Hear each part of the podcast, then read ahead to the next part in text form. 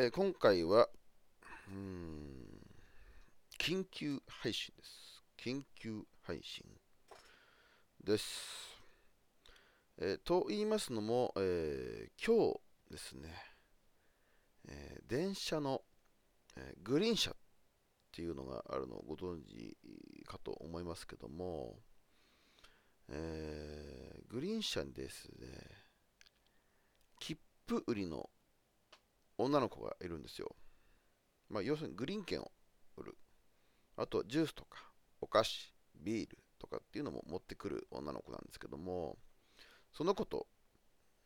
えー仲良くお話ししたということがありましたので、えーそれをシェアしたいと思います。これはですね、まあ私がちょっとグリーン車に乗ってですね、で、窓際に座りました。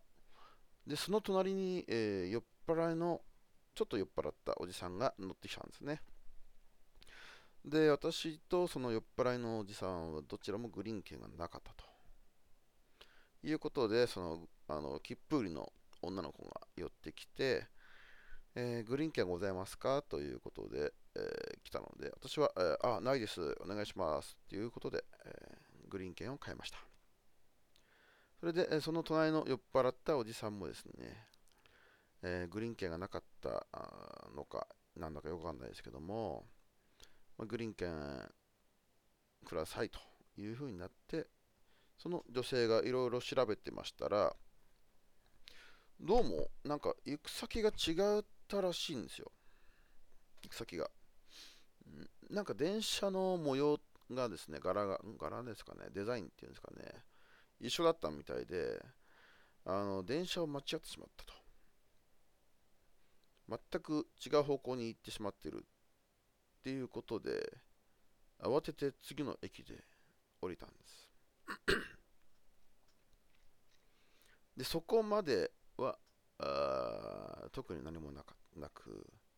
その後に私はオレンジジュースを頼みました。オレンジジュース。それでオレンジジュースを普通に180円払って、えーオレンジジュースをもらってどうもありがとうと。そこからちょっと本本とか読んでね、あのーまあ、終着駅まで着いて、うんうん、その時からどうですかね、1時間後ぐらいですかね、ちょっと本、買ったばっかりの本があったんで、読みたかったんで、それを読んでました。えーそれで、まあ、駅に着いて、えーまあ、電車を降りると。で、改札に向かう途中にですね、その先ほどの、えーグリーン券を売る女の子が、ガラガラを引いて歩いているわけですよ。後ろ、私の後ろを歩いてたんですね。うん、それで私もちょっと荷物もあったので、エレベーターを使ったんですよ。そしたら、その女性もエレベーターに乗ってきて、うん、それでそのエレベーターを、まあ、女性が押してくれたと。で、私は、ああ、どうもすいませんっていうふうに言って、えーエレベーターを出る。で、その後ですね、その後に私が、ああ、そういえば、そういえば、さっきの酔っ払いのおじさんどうなりました？っていうことを言いました。そしたら、女性がですね、嬉しそうに、ああ、さっきの方は隣の駅でありましたってことで、言ったので、ああ、そうだったんだ、よかったよかったっていうふうに言ったんですよ。そしたらですね、まあ、そこでまあ私はちょっともういいかな